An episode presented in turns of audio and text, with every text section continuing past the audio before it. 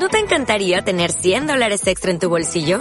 Haz que un experto bilingüe de TurboTax declare tus impuestos para el 31 de marzo y obtén 100 dólares de vuelta al instante.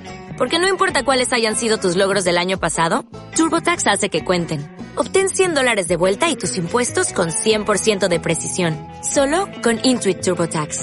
Debes declarar para el 31 de marzo. Crédito solo aplicable al costo de la presentación federal con TurboTax Full Service. Oferta sujeta a cambios o cancelación en cualquier momento.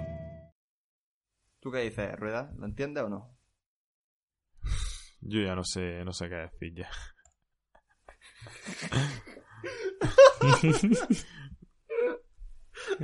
Yo me ha dado un aire como a Chris Pine en la bañera. Yo ya no sé. Me han puesto el agua a mí también muy fría. ¿eh?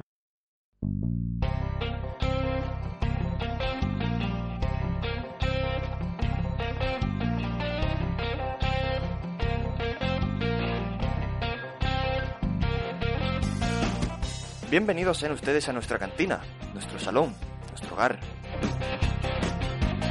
Bienvenidos a Yo disparé al sheriff. En este podcast tomaremos zarzaparrilla a salud de grandes directores. Cabalgaremos por extensas y solitarias obras cinematográficas. Y si no hay más opción, nos batiremos en duelo contra aquel que ose mancillar el buen honor del cine. Sin pretensiones, sin filtros y sobre todo sin prejuicios. ¿Te unes a nosotros? Empezamos.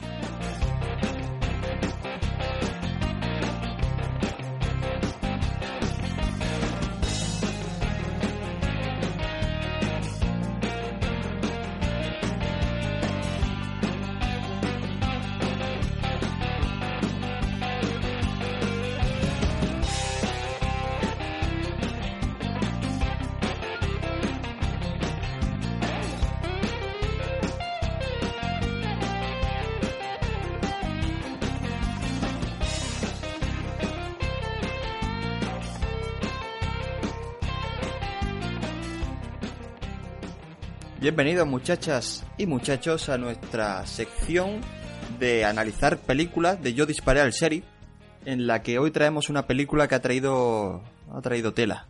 Ha tenido mucha controversia, que es ni más ni menos que Antonio, dímela. Wonder Woman.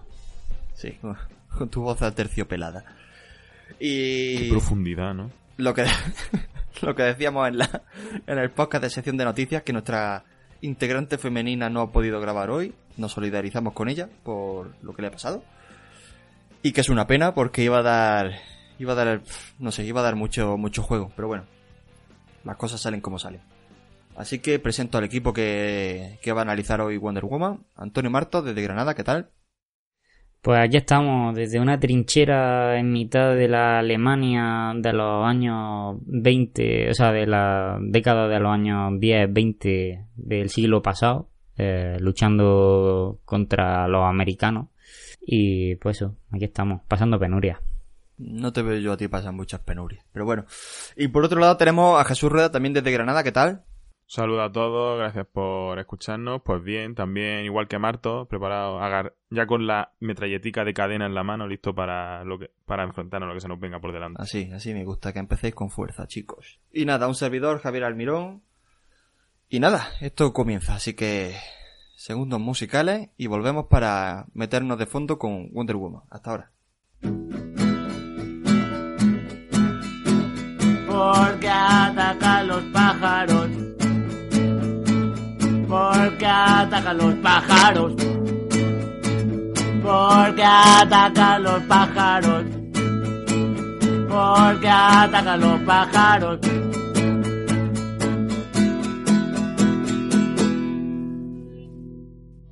¿Por qué atacan los pájaros? Vuestro podcast de actualidad cinematográfica. ¡Bien! Antes, marico. Dímelo antes, pensaba que ya había... ya habías-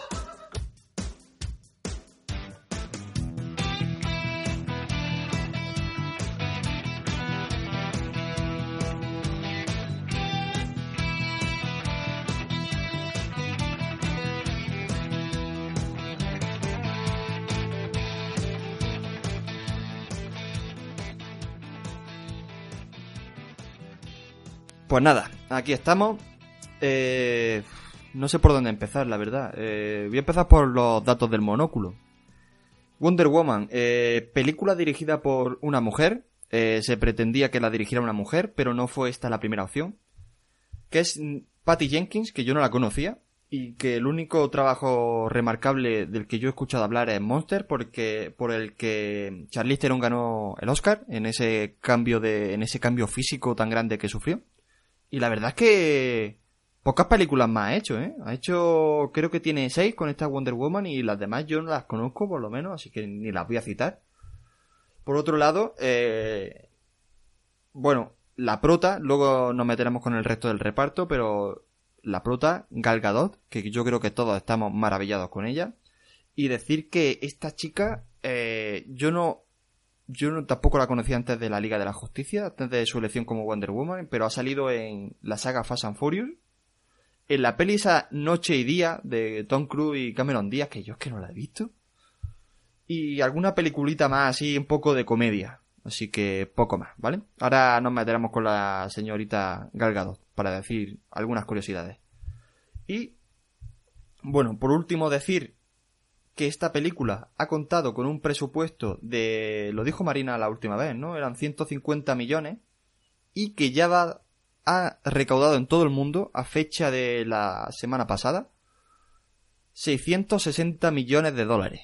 O sea, recuerdo, Sí, poca broma. recuerdo Un que para éxito. que, sí, sí, recuerdo que para que una peli salga rentable se tiene que doblar, ¿vale? Y esta ya va mm, desmesurada, vaya. Y nada, chicos, eh, solamente que... ¿Con qué, con qué, con qué pretensiones veis vosotros? ¿Ibais vosotros al cine a ver Wonder Woman? Por ejemplo, empieza tú, Jesús. Pues pretensión, yo admito que venía muy mm, que bueno, creo que era una opinión común en todos, no estábamos no teníamos mucha esperanza en la película hasta que empezaron a surgir las primeras críticas, una vez pasada la típica ola de gente pagada por los estudios, por los estudios veíamos que esa corriente de buenas opiniones se siga manteniendo y yo vamos, yo por lo menos fui básicamente por eso porque demasiada gente ya hablaba bien de mm, de una película más allá de como la típica Marvelada o Dezada en este caso. Básicamente por eso, por, por el de oídas, por el boca a boca. Eh, yo, por ejemplo, me pasó lo mismo que a Rueda, como decimos eh, antes de empezar a. O sea, antes de que se estrenara, las opiniones que yo tenía y las expectativas que yo tenía de esta película eran nulas. O sea, viendo lo último que hicieron los de DC, que fue El Escuadrón Suicida, que es un videoclip largo, y viendo Batman contra Superman, que a mí me gusta, pero reconozco que el tono y las ganas de abarcar tanto hacen que la película pase eh, o sea tenga una peor factura o sea yo no tenía buena buenas expectativas de hecho yo en un principio dije que no iba a ir al cine a verla porque si era como la otra que yo veo una película luego me meten una versión extendida con las escenas que completan un poco el puzzle y que hacen que la película tenga un final más redondo, pues directamente me espero a verla en mi casa. Pero claro, pasó lo que dice Rueda, que las críticas se la pusieron por la nube, hubo muchísimo hype, entonces ya uno ya genera interés, ya me estaba vendiendo una película, pues evidentemente ya voy al cine a verla. Con dudas, pero voy. Bueno, y... Bueno, yo básicamente lo mismo, no tengo nada que añadir. Eh, y en general, ¿qué os ha parecido la película? Así de... En resumen. Pues si queréis empiezo yo. Eh, Pero no quiero que me, me pero no quiero que me comentes la peli, sino ver, ¿qué te ha parecido? No, no, no, no. ¿Te ha gustado o no te ha gustado? Impresión final, no Eso como un resumen. Conclusión. Pues a mí me, pareció, me ha parecido una peli que mm, en el sentido simbólico, ¿vale? Todo mensaje feminista y tal, bastante acertada de una película necesaria, pero en el sentido puramente cinematográfico, una peli con, con bastantes cosillas que mejorar. Para mí por encima de la media, de la marvelada media, pero aún así tiene, tiene cosas que criticar. Antonio. Mm, Yo, como bien ha dicho Jesus, eh, me parece una película que ha sentado un precedente, no por ser la primera película de una superheroína, cosa que no es cierto, porque quiero recordar que se hizo una película en su momento de Electra y otra de Catwoman, las dos malísimas. sino por el mero hecho del, como ha dicho Rueda, del feminismo, que la protagonista es una mujer, es una mujer fuerte, es una mujer tal, y de lo que ello significa, que ahora después supongo que lo comentaremos. Lo que sí, como impresiones generales, eh, a mí me resultó un poco un refrito de todas las películas de inicio de superhéroes. Eh, no te cuenta nada que no hayas visto ya. Eh, aparte, me recordó bastante por, tal vez por el punto, ¿no? y por el, la trama. como una especie de mezcla entre Thor, la primera de Thor y la primera del Capitán América. Y bueno, en general eso es una peli correcta. A mí me ha gustado. No considero que esté por debajo. O sea, la siguiente en nivel después del Caballero Oscuro, como la habían vendido. Eso para mí no es cierto. O sea, una falacia. Es lo mejor que se ha hecho de la DC desde El Hombre de Acero. Eh, considero que está bastante bien. Pero hasta ahí. Ahí me quedo. Pues yo sinceramente lo que habéis dicho, iba con... había un hype tan grande que digo, si es que de estas veces que dices, sí, es que el hype no va a ser para tanto. Si es que no puede, no puede ser para tanto, una peli no puede dar para tanto. Y a mí la sensación que me daba es, no es para tanto, está muy bien, tiene cosas muy buenas, otras cosas que yo quitaría, pero eh, ese hype y esa ola de, de fama con la que vino, que, que había reventado taquilla, que no sé qué, a ver, que la gente no se espere una obra de arte. Pero eso sí, está por encima de la media. A mí, yo la considero por encima de la media. Pero muy poco por encima de la media, vaya. O sea, es como, me ha dejado un poco el regusto que me dejan las pelis de Marvel. ¿Vale? Pero claro, es que esta peli no es una peli normal. Y hay que distinguir entre que si es buena peli, que sea buena peli o que la peli tenga mérito. Y la peli tiene mérito por unas ciertas cosas que luego analizaremos, que es la primera vez que hay una superheroína en condiciones en el cine de superhéroes. Porque, como ha dicho Antonio, yo mm, estuve mirando a ver qué superheroína había en el cine. Ha habido en el cine y casi todas son de, de pacotilla, de verdad, eh, meras comparsas del, del prota. Puedes decir Catwoman, que tuvo peli propia, pero fue una mierda. Eh, Lara Croft, mira, tiene su aquel. Bueno. Pero Lara Croft, más que superheroína, es eh, personaje de acción. Eh. Ya, bueno, ya o sea, me de videojuego. Bueno, o sea, pero sí. heroína en el sentido de, de referente en una película, de protagonista en una película, de que ejerza la fuerza en una película. No, no, quiero, no quiero decir con sus superpoderes, sino eso lo que ha dicho Antonio eh, Rueda. Mística, la mística de Jennifer Loren, por ejemplo, también. O Katniss Everdeen, Evergreen, era Evergreen, Evergreen, no me acuerdo. La de los Juegos del Hambre. Que es que a mí no, a mí es que como Jennifer Loren no la trago, tío. puf. Pero bueno, que las protas femeninas no han tenido nunca su lugar en el cine hollywoodiense. Y esta peli ha roto moldes por eso, así que no sé. Quiero añadir que Facebook me recordó hace poco, no sé si lo visteis vosotros, a un- la primer, yo creo que tendría que ser de las primeras protagonistas de acción que tuvo Carado, que fue ni más ni menos que Ellen Ripley. Eh, ea, ea. Eso sí, era Sí, sí. repartir hostias a mano cambiada, matar a alguien ahí a casco Ea. porro con el- la cara de mala hostia. Esa fue ya protagonista de... de aquí no he venido yo a hacer una comparsa. Sí, sí, sí. Ahí te doy la razón, tío. No había caído en ella. Y os quería preguntar. Que me lo recordó Facebook y dije, qué bien tirado, qué bien pensado, es verdad. Y os quería preguntar. Y ahora os voy a poner en un aprieto, pero tenéis que contestar. ¿Cuál es vuestra personaje femenina favorita del cine? Entiendo que de acción. Joder. O de ciencia ficción. Quizás la respuesta o la no respuesta y vuestro silencio sea reflejo de lo que pasa. Pero bueno, os quiero poner en el apuro. ¿Alguien se lanza? El reflejo de que hay muchas protagonistas. el reflejo de que tenemos que darle al coquillo. Sí, pues venga. O sea, en el cine de acción, ¿no? Estamos hablando. O sea, estamos Sí, no me digáis no una peli, ¿no? ¿no? me digáis Vale, vale, vale, vale. Jessica Chastain en la Cumbre Escarlata porque me parece la polla. No, No. o sea, de acción, quiero decir.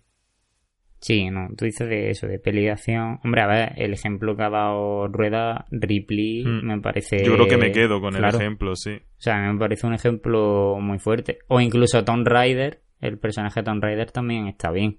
Que eran personajes con mucha fuerza, sí.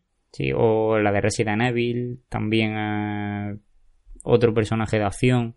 Bueno, pues para mí mi favorito y por encima de Wonder Woman es la mayor Kusanagi, o sea, de verdad, la de Ghost in the Shell Es una...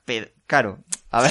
Sí, sí, sí, sí, sí, también Ah, es un muy buen ejemplo. He dicho personaje, claro. No es lo mismo acción real que personaje. Pero coño, esa tía tiene una fuerza que, que, que yo que sé, yo flipo cada vez que veo Ghost in the Shell con ella. O sea, es que no me imagino un tío protagonizando esa peli. Sí, muy bien elegido el ejemplo, sí. Es que de verdad, o sea, totalmente. No sé. Pero es lo que decimos, no es acción real. Cuando hay que darle papeles a personas, la gente no se pilla los dedos, los productores no se pillan los dedos y le dan los papeles a, a hombres. Pero bueno. Si queréis nos metemos un poco, voy a comentar un poco el, el casting. Eh, Acompañando a Gal Gadot tenemos a Chris Pine, que este tío al principio yo no lo tragaba y ahora me, me está empezando a gustar tanto. Últimamente ha hecho Comanchería, es el Capitán Kirk de la saga Star Trek. Eh, lo vi hace Mm. poco en Cómo matar a tu jefe. Cómo acabar a tu jefe. Eso. eh, La segunda Dos, parte. ¿no? Sí, cómo acabar con tu jefe la Sí. 2. Mm. Y algún papelito más tiene así, pero es que este tío ya ronda los 40, ¿eh? Si no lo tiene ya. Connie Nielsen haciendo... oh, ah, perdona, Chris Pine hace de Steve Trevor, que es el coprotagonista, podríamos decir, masculino. Connie Nielsen haciendo de Hipólita, ¿sabéis quién es? Connie Nielsen. Pues me suena un montón el nombre, tío. Y el caso es que la cara me sonaba, pero no. pues no es la hermana de Cómodo en Gladiator, tío. Anda. ¡Ostras! Y Sí, también, claro. también salía... Es verdad. También salía en el, coño, la de Keanu Reeves con del diablo esta de que hacían de abogado. Con Al Pacino. hostia. Vale, vale, sí, sí, sí, la del pacto, pactar con el diablo, ¿no? La... Ella era la otra abogada, ¿no? La que estaba con Al Pacino. Creo que sí, exactamente, porque la, Ah. la mujer era Charlize Theron. Hostia. Vale. Claro, claro, sí, por eso. Qué Ah, guay, tío. amigo. Robin Wright haciendo de Antíope, la entrenadora de Amazonas. Que, que esta tía, es que esta tía me, a mí me Yo- flipa. Yo una cosa sobre Robin Wright que, que lo dijo una amiga de Rueda cuando volvíamos del cine, es que esa mujer, tú fíjate en la, la casualidad de la vida, ella era la princesa prometida. Ella era la ella era la, la chica en apuros que tenían que ir a salvarla y en esta película es la mujer más fuerte. O sea, es la que entrena a Wonder Woman, es la que le enseña a pelear, es una heroína de guerra. O sea, me parece brutal ese, ese cambio de registro, Íñigo de Montoya le enseñó bien. efectivamente. Sí, además que sale en House of Cards y además ha dirigido eh, algún capítulo, o sea que hace también labores de, de Sí, dirección. sí. Y no olvidemos que es la Jenny de, de Forrest Gump. De Forregan Jenny. ¿Por qué no me amas, Jenny? Y Corre. Danny Houston haciendo del malo, del Ladendorf. Que bueno, Sí, este tío, de- bueno, pues siempre hace de malo, porque creo que también hacía Es de. que tiene cara de malo, De tío. coronel, O sea, este que de hacía experimentos de- en la saga de X-Men con Lobezno. Lo ven, ¿no? Sí, este, y luego aparte en American Horror Story este hombre sale siempre como con un personaje de malo, de malvado. Eh, el tío tiene cara de malo. Es que tiene un poco de cara de eso, de no tocarle mucho las narices, De ¿no? haberse despertado por la mañana y no haber colacado en el. Sí, sí, en la sí. encimera. Eh, a, De, golpear tu, de golpearte el meñique, ¿no? Justo recién levantado, ¿eh? a David Thewlis haciendo de Sir Patrick, que bueno es el profesor Remus Lupin de la saga de Harry Potter. Y yo creo que al que haya visto Harry Potter le habrá gustado este personaje y al que no, no. yo creo que ese es el baremo. Hombre, no, este hombre tiene baremo. también mucho recorrido en el cine. Este fue el que hizo también la del niño del pijama de rayas. Tiene bastantes películas inglesas con, con este hombre, con el café de Gilderoy Lockhart, con Sí, pero Kenneth que, Branagh. que es lo que decimos, que este tío es sobre todo famoso por eso. Tenemos a Ewan Bremer, Charlie, que, joder, ese Sput de, eh, de Transpoiting, que hace, que hace el mismo papel, es que no cambia. O sea, yo lo vi igual. Yo lo vi igual, o sea, este tío Hace de sí mismo. tiene la misma cara de gilipollas que entonces. Es un secundario habitual en el cine inglés, ¿no? Según leí yo el otro día en una entrevista suya que le preguntaban que si no tenía, que si no sentía así como reparo de ser siempre un secundario y dijo que no, que a él le gustan esos papeles, que no le gusta destacar demasiado, que le gusta la actuación. Hombre, con esa Y cara mira. no puede ser fruta en la vida, ya te lo digo yo. Es el bucemi inglés, ¿no? Sí, Exacto, me coño, quitado de la, cabeza, de la boca. Buena referencia. Y haciendo de doctora Maru o de do- doctora Veneno, Elena Naya, Sí. que es española. Yo a esta tía tampoco que la sitúo en el cine español, pero me parece curioso que en una producción de esta esté una, era la de la piel cabito, si no recuerdo Elena mal. Naya, sí. Eh, claro, a una de las actrices pesos pesados aquí de España. Esa mujer ha hecho bastantes cosas. Sí, sí. Lo que pasa es que sí, últimamente no, no se hace. Se ha salido un poco de, del cine español, pero sí, es una. Joder, eh, también estoy viendo Habitación en Roma, que no se me había, ya- se me había olvidado. Ni puta idea, vaya, de lo que me estáis hablando. que, la- que Elena Naya me perdone, pero no, no, no, no he visto casi nada de ella. En fin, No, pues ha salido en peliculillas, sí. eh, Dale. nos metemos directamente con Wonder Woman, ¿no? Eh, Sí. Hmm. A ver, esta peli es un flashback gigante, ¿no? Se ve a eh, Diana Prince eh, haciendo como que ella es como está en un museo trabajando y le llega una foto de, de Bruce Wayne que es la misma foto que hemos podido ver en Batman contra Superman y se la manda, ya digo, Bruce Wayne y ella empieza a recordar sobre aquella foto. En esa foto pues aparece el equipo que luego conformará eh, con Chris Pine, con eh, el jefe, con el, el árabe y el escocés. Pero bueno, lo primero que se nos aparece es la eh, es toda la trama que aparece en Temicira. Temicira es la isla donde están las Amazonas y se nos presenta a una Diana que es súper joven y nos da a entender que es la única chica de la isla. A mí esta parte de la, de la, del entrenamiento que se ve en Temicira, de cómo es la vida, el día a día de las Amazonas, cómo se rigen las normas que tienen, eh, la reina que ya hemos dicho que era Connie Nielsen, la entrenadora de, de, de Amazonas que era Robin. A mí me flipa, de verdad, a mí me flipa esta parte. Yo creo que es la más destacable para mí de la película, no sé qué pensáis vosotros. A mí me gusta, a mí me, a mí me gusta esa representación porque um, eso te cuenta, o sea, ya se empiezan a salir un poquito que es lo que hace la Marvel cuando te mete la de Thor. Ya se empieza a salir un poquito del, del mundo de solo superhéroes. O sea, ya te han metido el mundo de los dioses. Entonces, eh, está guay por eso, porque te están contando de dónde vienen las Amazonas, te cuentan su origen griego, te cuentan las batallas, todo eso. Eh, lo único que me chirría un poquito es a la hora de empezar la historia, lo que tú has dicho, que empieza como un flashback. A mí eso me saca un poco de la. No de la historia, sino que me rompe un poco la trama. Yo entiendo, es que no se lo veo forzado. No es como, por ejemplo, la del Capitán América, que la del Capitán América directamente empieza ahí.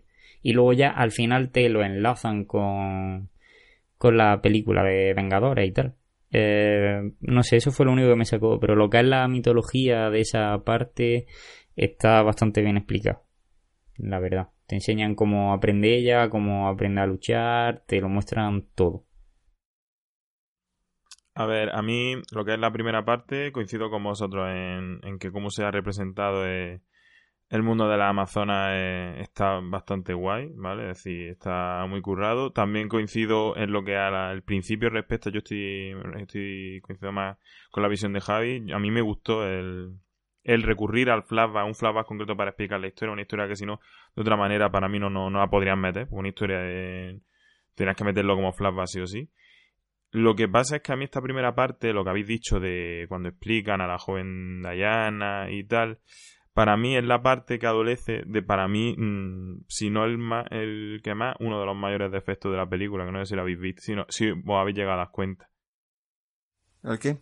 Tiene que ver con el ritmo. Bueno, el uso de la cámara lenta mmm, cada vez que, le, que mueven una mano, pues sí descoloca bastante. No sé si te refieres a eso. No es eso, pero estoy de acuerdo. O sea, no es eso, pero estoy de eso hablaremos al final como conclusión. Ah, vale, vale. Porque es una vale, de las vale. pegas que yo le saco Pues a la no, película. Yo si queréis, como es, es mi gran crítica a la película, así que si queréis lo digo ya o si queréis lo, lo batemos No, dilo, posteriormente. dilo, digo dilo que yo con esta parte no acabo.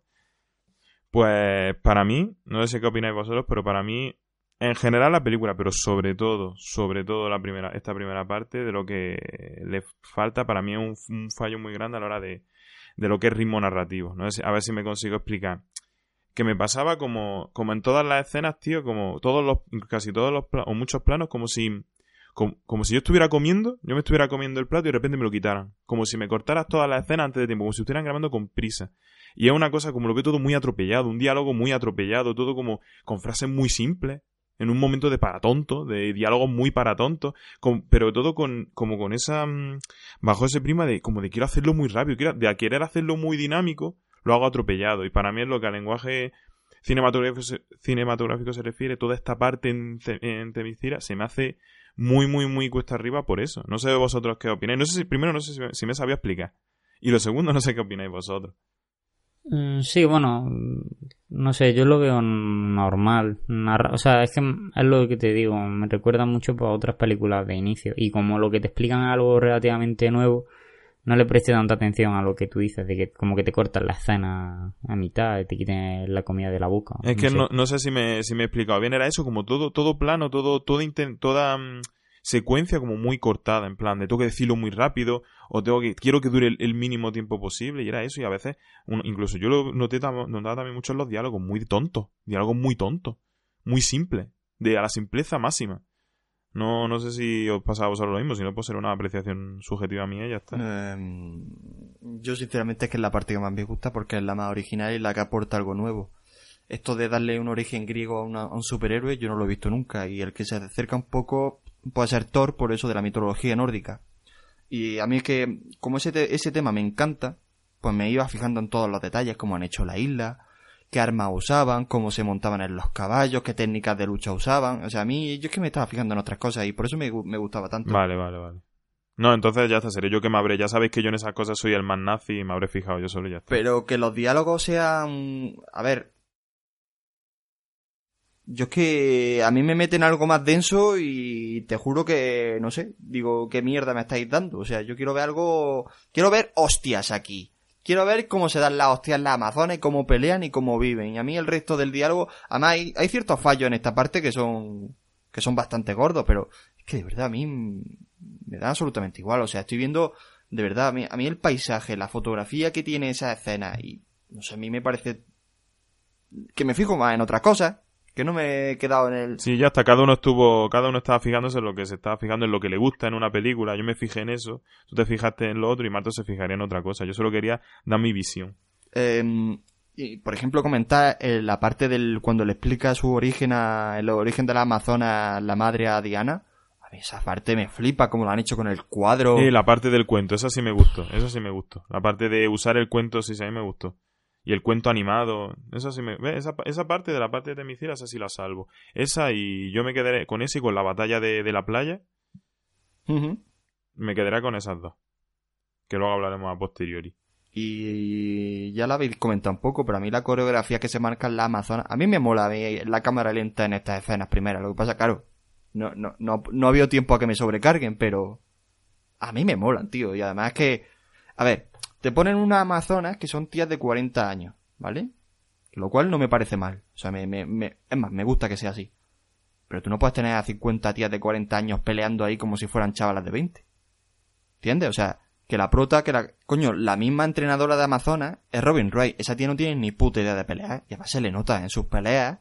Está muy corta. Mira, es lo que digo. Hay escenas de peleas que están muy bien hechas y otras que son horribles. De verdad, horribles. Yo salí en algunas escenas con un mareo que era flipante. Entonces, si el slow motion es la técnica para la cual consiguen que no te marees y queda medio bien, pues adelante. Tampoco lo usan tantas veces, creo yo, ¿eh? Es que, mm, a ver, yo lo, luego lo explicaré mejor, pero soy de la teoría de que esa, ese tipo de escenas, o sea, las escenas que son a cámara lenta en una pelea, eso es marca de un director. Es lo mismo que la shaky cam, o sea, la cámara esta que se agita, o que cuando lleva a alguien la cámara al hombro, solo lo saben hacer bien determinados directores. Considero que la cámara lenta solo la sabe hacer bien actualmente eh, Zack Snyder. Entonces, Sí, pues adivina, adivina de quién es esta peli. ¿Quién ha puesto el billete? Sí, pero no te digo yo el productor, pero hojita. eh, yo no estoy hablando de la producción, estoy diciendo a la hora de rodar y a la hora de elegir qué escenas tienen que ir a cámara lenta. Yo considero que hay algunas que a mí me son innecesarias. O sea, porque hay un exceso, para mí hay un exceso de cámara lenta. Lo mismo que luego en, en las películas de Zack Snyder hay un exceso de flare lens, que es que en cada foco de luz te salga un como un rayo de luz eh, horizontal al foco que te que dice diciendo, joder, ¿y este reflejazo aquí, ¿por qué? O sea, son ese tipo de cosas. A mí eso me saca un poquito de, de las peleas. En la parte del Amazonas a lo mejor menos, porque hay mucha acrobacia, hay mucha... Todo eso a lo mejor sí queda más visual y más llamativo con la cámara lenta. Pero luego más adelante eh, hay momentos que digo, mira, esto me lo habéis puesto a cámara lenta porque da la gana. Que esto si me lo ponéis a una acción, eh, o sea, un tiempo más real, no pasa nada. Que no, o sea, la gente no se muere por hacer escenas de acción normales. Que esta película, de hecho, tiene acciones, o sea, escenas de acción muy bien rodadas, pero luego le mete la cámara lenta y la caga. Esa es la opinión que yo tengo de, de eso. Bueno, eh, Habéis dicho. Ah, bueno, di- sí, sí. di, si queréis seguimos. No, si queréis seguimos.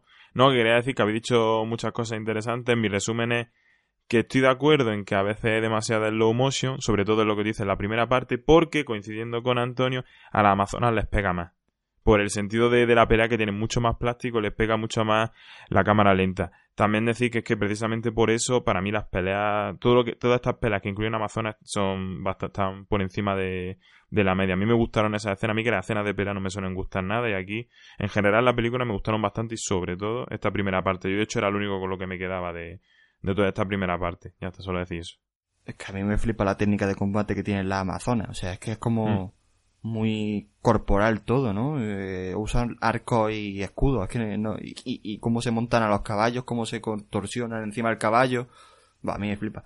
Y bueno, se ve a Diana crecer, se nos muestra en tres momentos, cuando es pequeña, cuando es adolescente y ya cuando es... Como la conocemos ya, Gal Gadot ya la, la interpreta ahí.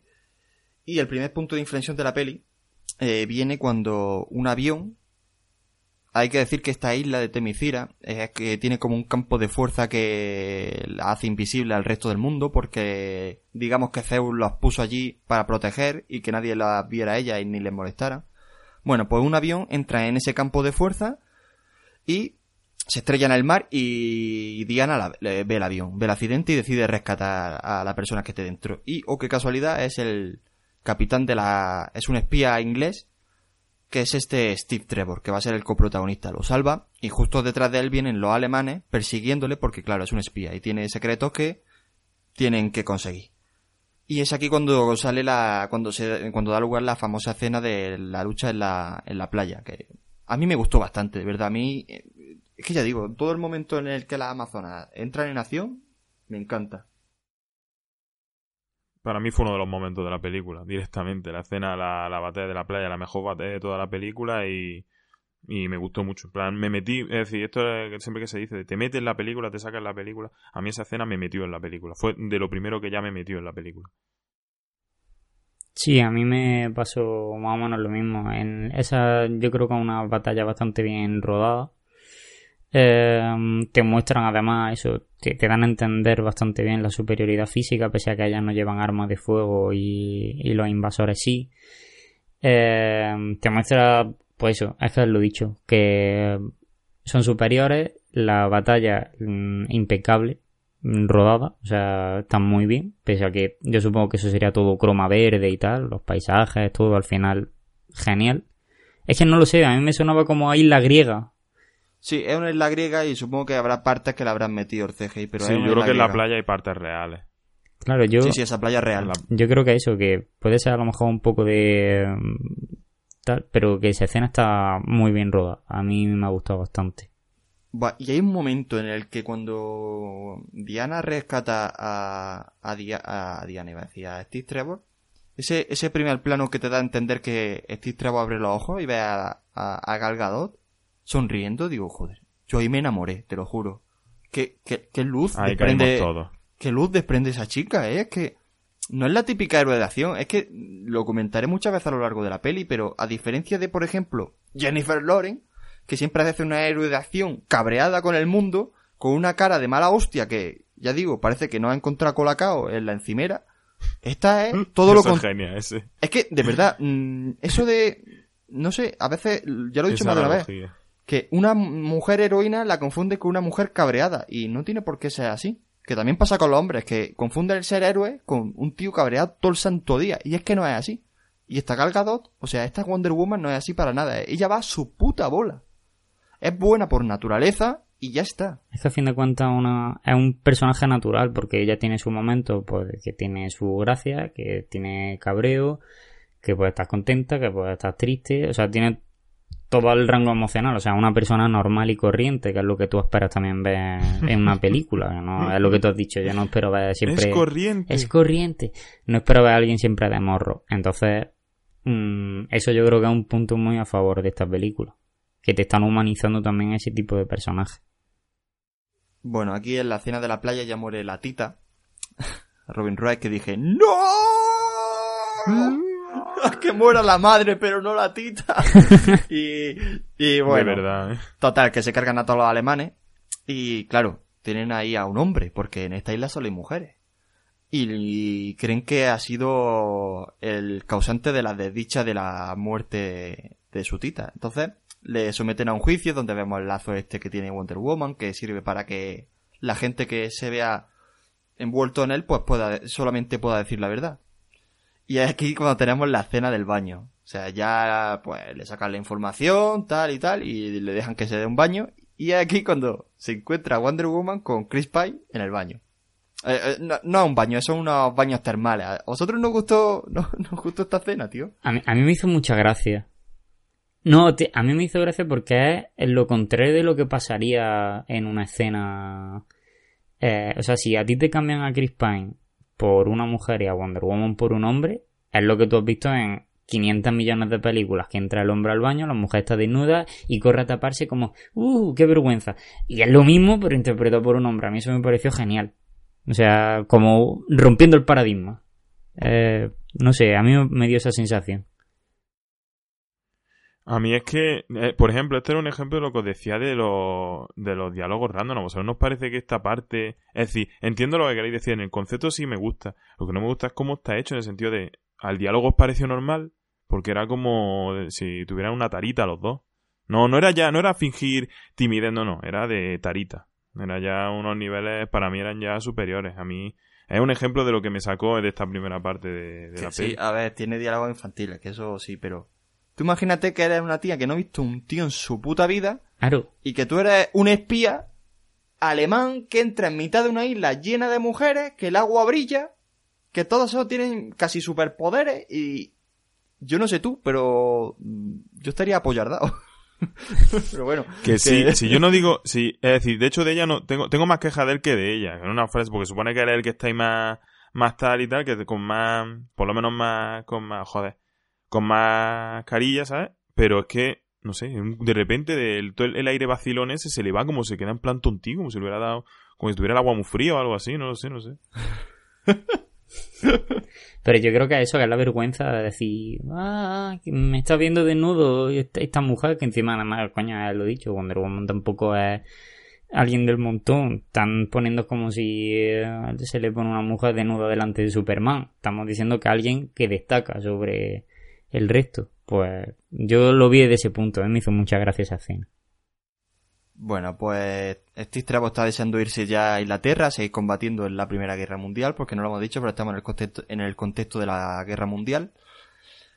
Y claro, a ver, no lo hemos comentado, pero el objetivo único y final de las Amazonas es eh, luchar contra Ares, el dios de la guerra, que Zeus derrotó, o eso se cree. Digo, eso se cree porque ellas creen que puede seguir vivo y es el causante de las posibles guerras y desdichas del mundo. Entonces, el fin de la Amazonas es luchar contra Ares. Entonces, cuando Wonder Woman descubre que hay una guerra, que es la guerra de las guerras, que implica a todos los países, que tal y tal y tal, y hay tantos muertos, dice, detrás de esto tiene que estar Ares. Llévame contigo al frente que quiero matar a Ares, porque claro, ella, pues ya digo, la han entrenado para eso. Solamente para eso. Y cuando se encuentra a Steve dice, ah, perfecto, a la guerra que me voy. Pero la madre no lo quiere, no la quiere dejar. Yo no, nosotros, Antonio, tú imagínate, ¿vale? Por un momento, que tienes un chiquillo y te dice, ay papa, que me quiero ir a matar Ares. Que me quiero ir a la guerra, papá. Pa- Vamos la Tú- guerra. Porque es que he visto que hay mucho haterismo con el tema de la madre. Es que la sobreprotege, es que no sé qué, qué peñazo de tía. A ver. A ver, yo, yo me pongo del punto de vista de que la madre es una veterana de guerra, que ha vivido una guerra que además, recordemos, que era entre dioses, amazonas y humanos, y que, coño, que es un dios. O sea, que me está diciendo que no te estoy diciendo que voy a matar a, a un cojo que aparte tiene, es ciego y tiene... fritos de la avenida. Efectivamente, o sea, que no, que no me estás diciendo tú que vas a matar a un alguien, que, estás- que quieres matar a un dios. Y claro, encima ya te está diciendo, eh, no mamá, si es que hay aquí una espada. Mamá, la espada. Tss, Mata diosa, ¿eh? La espada.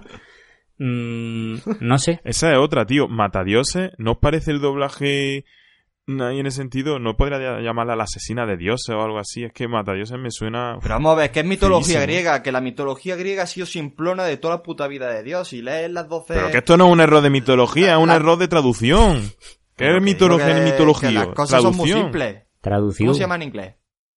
¿Cómo se llama en inglés? Pero La que espada. matadioses suena muy feo, asesino de dioses, y, y se te llena la boca de llenar, la asesina de dioses, se te llena la boca. Pues, Pero coño, con pues no tenemos, es como pues no matarratas, tenemos, suena eh, fatal. Coño, pues no tenemos en Juego de Tronos al Matarreyes y no pasa nada. Igual de feo. es que eres un machista, tío. Eres un puto machista. O sea, el Matarreyes sí. ¿Pero qué y tiene que ver? ¿Pero qué polla estás diciendo? ¿Qué porro ni qué porro? No, pero que yo digo, yo digo eso, que mm, a mí me, mm, yo me imagino la situación y yo entiendo a la madre, o sea, la madre está diciendo, coño, que tengo una niña y me la van a, me- que me la matan, que me la matan en la guerra, como le pasaría a cualquier madre, a cualquier padre en época de guerra con su hijo. O sea, yo creo que ahí están representando un drama habitual en ese tipo de situaciones, que no, no se están inventando nada nuevo. A ver, hay que decir también que a Diana se le ve en ciertos momentos de, de, de- de esta primera parte de la peli que tiene algo más que el resto de las Amazonas. Y es porque lo, lo- por lo que le dice la madre, que ella ha sido eh, es- esculpida en barro y, e insuflada por Zeus, o sea, que, que Zeus ha follado a la madre. Y... Forma es bonita que- de decir. Pero muy poético. Dicen barro. que Zeus, Zeus era mucho de salir por ahí a follarse cosas, ¿eh? Ya no digo mujeres. También, también, también, exactamente, también animales. Le daba todo. Total, que ya intuimos que es semidiosa o diosa o algo tiene de especial, porque además hay un momento en el que eh, cruza los brazos, la famosa escena de los brazaletes, y desprende como un campo de fuerza ahí, rojo, y dices, coño, coño, coño. Total, que se decide irse con este Steve Trevor a la guerra, no hay quien la pare, a la madre le dice, ahí te quedas, y se embarcan. Además, es súper gracioso porque creo que el viaje en barco dura... mm, Tienen que ir desde una isla que se supone en Grecia hasta Inglaterra y dura una noche. Eso es un fallo tremendo. No, pero es que eso es una cosa que yo Sí, he... sí, sí, yo también me di cuenta. Es una cosa que yo he pensado... Es que no sé si en algún momento se, ha- se usa algún recurso narrativo para entender que pasa más tiempo. Yo me lo perdí. No lo menos. sé, pero el... Yo no lo vi. Es que el caso es que yo según creo, porque luego también hay zonas, o sea, siempre que hablan de, de mitología griega, hay islas, y creo que la del Amazonas es una de ellas, que no tienen una ubicación fija, sino que se mueven. Entonces yo creo que puede ser eso, que la isla se mueva también, o sea, que no esté estática. Que en el- desde el momento que el otro entró con el avión hasta que salieron con el barco, eh, la isla no estuviera en la misma posición. No lo sé, no lo sé, pero es que son cosas. Yo eso no es la primera vez que lo he que lo he visto en una historia de este estilo. O sea, Pero yo ver, creo si que lo que quieren es esconderse, están parados, no se están moviendo. Pero si tiene un campo de fuerza. Pero están en el sitio más... re- Coño, tienen un campo... A ver, no es un campo de fuerza en sí, es una capa invisible, pero si la atraviesas, entras. Entonces, si te mueves, mm, te puedes topar con quien sea. es que... Pero bueno, que ya está. Que aceptamos A mí barco. también me pareció raro lo de... Sí, sí, lo de esto, que no, no, por lo menos no dio a entender un tránsito, porque es que claro, porque terminan esa escena en una noche, por la noche, en plan de que se echan a dormir y la siguiente escena es por la mañana, entonces no puede- tu cerebro no puede evitar pensar, eso parece la mañana siguiente, ¿sabes lo que te quiero decir? Como que no han... Porque tú tienes a que te salten el mínimo tiempo posible. Que lo agradezco. O sea, que a mí el viaje en barco me hubiera dado... Pero coño, usar un recurso narrativo que lo existen, coño. Y aquí es donde se ven eh, los primeros choques culturales, digamos, entre Diana y Steve Trevor, o sea, entre una amazona y un, hombre re- de la vida real. Y cuando le dice, pero es que un hombre no puede dormir con una mujer. Y dice, es que pueden pasar cosas y tal. Dice, los deseos de la carne. Dice, sí, bueno, sí, eso. Dice, bueno, pero yo me he leído 12 tomos sobre eso. Es que ahí lo deja reventado. Ahí lo deja roto. Esa chica ha estudiado, ¿eh? Esa chica ha estudiado. Me dio los 12 tomos de no sé qué y dice, y al final, mm, el hombre es relevante para el placer y tú, vale, guay. Total, que mira, que llegan a... Bueno, entre lo que entre que llegan a Inglaterra se nos presenta al malo, que es un alemán, un alto cargo alemán que está muy cabreado y que tiene negociación, o sea, que está colaborando con una doctora que desarrolla un veneno que suponemos que es súper mortal y que decantaría el futuro de la guerra, porque recordemos en este punto, los alemanes están a punto de negociar, o, o cierta facción del ejército alemán está a punto de negociar eh, la paz, o el armisticio, como se dice, pero este tío no quiere armisticio, este tío no quiere paz, este tío quiere destrozar. Entonces él, digamos que de forma autónoma, está con esta doctora desarrollando una posible arma. Y además, es que también te meten aquí un poco, que yo no sé qué viene, el gas este que le da su como una especie de poderes a él. Que dice, vamos a ver, ¿para qué desarrolla un gas que, que destruye cuando tiene un gas que le puede dar a todos los soldados y follarse a media, a media Europa? Yo no- Yo solo quiero añadir de ese gas que no sé si os dais cuenta que dice, o no literalmente, pero algo. Esta noche se me ha ocurrido un gas, que eso luego tendrá su explicación, pero lo mejor es, se me ha ocurrido esta noche y te lo he preparado esta mañana a las 7 de la mañana, lo tenías, lo tenías puesto en frío. Calentito, calentito. despacho. Eh, yo lo que creo es que hay un personaje de Batman, que de hecho fue el que hizo Tom Hardy en la trilogía de Nolan, que en la trilogía de Nolan lo pusieron que el gas que respira desde la máscara es un calmante para el dolor. En los cómics no es un calmante para el dolor, es una droga que te hace súper poderoso y que te hace que te enrabietes y que te ponga grande en plan Hulk. Entonces yo creo que eso puede ser una precuela. Pero si no decimos que no exista, eh, pero mételo bien, coño. No Sí, metas. sí, no, pero- Si para lo que le, Sí, está si para metido. lo que le sirve, Ya. que luego lo comentaremos. En fin, que llega a Inglaterra y claro, ¿qué hace Wonder Woman en Inglaterra? La Inglaterra de los años 20, pues llama la atención, da, da un, da- da un cante por la calle y da- va preguntando, oye, ¿pero dónde está Ares? ¿Ares está aquí? La guerra. ¿Dónde está la guerra? Llévame a ¿Dónde la está guerra. Voy buscando la guerra. ¿Dónde está la guerra que yo la vea? A ver, Sí. ¿dónde está la guerra? Y Chris Pine diciendo, tranquilízate muchacha, que te tenemos que vestir, que no puedes ir por ahí en mitad, o sea, la Inglaterra del año 20 con, con el traje que llevas. Y nada, a mí me parece bastante graciosa la escena de, de cuando se van a comprar el vestido. La de los parece- vestidos es bastante guay. O sea... Y hay gente, ha, Mm. ha habido gente que me ha dicho, joder, es una peli feminista, ¿y qué hacen cuando llega? Pues vestirla de ahí, de irse de compra. Y digo, bueno, vamos a ver, pues lo obvio, no, irá o sea, con el- vamos a la ver. puta armadura. ¿Qué quieres que haga? O sea, dar allí un discurso feminista nada más poner el pie en tierra. Pues, a ver, es que ella, ella no da discursos feministas. Para ella el feminismo no existe. Para ella el feminismo, o sea, no es que no exista, es que todo el mundo es igual. No es un movimiento feminista Claro. ni que ni es consciente de que allí hay machismo. No, no, no, no. O sea, en ningún- eh, se No es consciente porque ya no se ha criado con hombres. Ya está, que, que vamos a comprar trajes, pues como si me llega, me lleva a elegir armas, ¿sabes lo que te quiero decir? Pues voy y ya está, y hago lo que puedo. Además, me parece muy, muy bien que, además es una parodia, o sea, parodia, porque le ponen los típicos vestidos que llevaría una mujer y ella diciendo, pero con esto no se pueden pegar patadas, ¿eh? Claro. Diciendo, ¿qué mierda de vestidos lleváis? Pero que no luego- permiten moveros. Pero luego aparte, yo no sé si tú te has dado cuenta que en esa misma escena, cuando están con la secretaria de, de Chris Pine, de Trevor, ella, ella le dice, e- esa, ella le dice que, dice, no, yo es que en mi tierra peleo, tal, no sé qué, y yo no tengo tal, o sea, le está contando un poco como su vida, ¿no? Y la otra dice, ah, pues nosotras aquí lo máximo que hemos conseguido es que podamos votar. O sea, te están diciendo, te están haciendo la comparación con la lucha feminista histórica. Eh, o sea, Sí, sí, sí. que eso es una cosa que... Sí, sí, es- esa, esa personaje está ahí para eso, Claro. prácticamente, para, para hacer esa dualidad de, de roles. A mí, a mí me gustó. Sí, eh, esa o sea, escena por eso, una de comparación. ro- De, roles de la secretaria y de Diana. Es que. es que Wonder Woman le dice: Yo es que mi barrio es muy chungo, ¿sabes lo que te quiero decir? ¿Sabes lo que te quiero decir? que me crean el Zaidin, de tío. Total, que llegan a Inglaterra porque este, este Steve Trevor, no lo hemos dicho, pero ha, ha cogido el cuaderno de notas que tenía la doctora Veneno, haciendo su trabajo de espía y por eso le perseguían.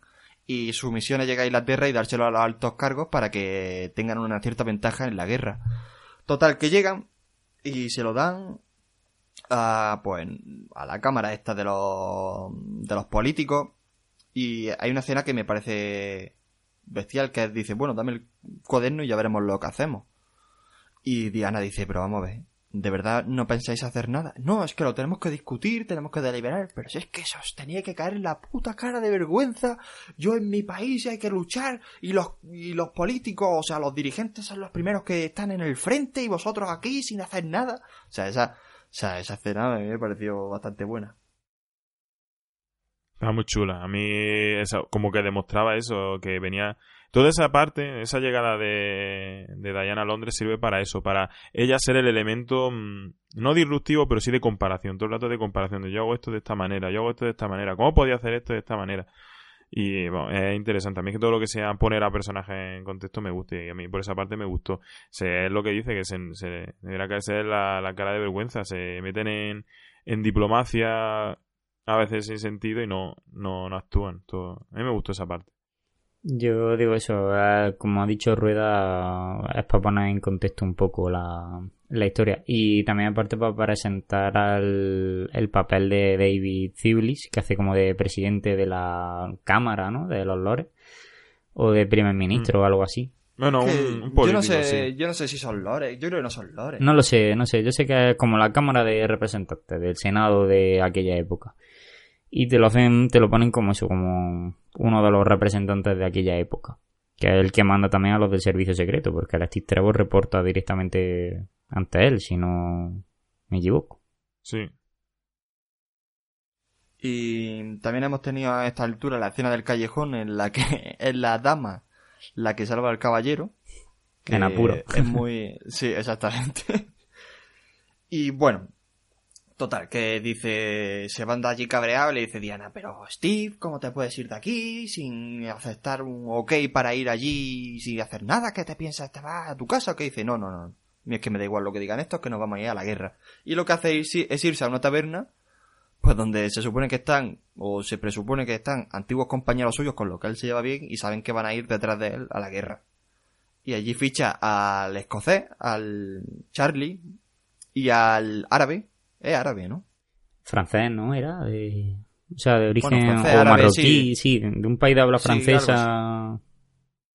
Y con eso sol- con ese equipo, con ese equipo tan variopinto es con el que se va a ir a la guerra. Además hay una escena muy graciosa en la que dice, están dos peleándose y le dice Diana, ¿es ese al que nos vamos a llevar? Dice, "Mm, No. sí, pero no es el que está pegando.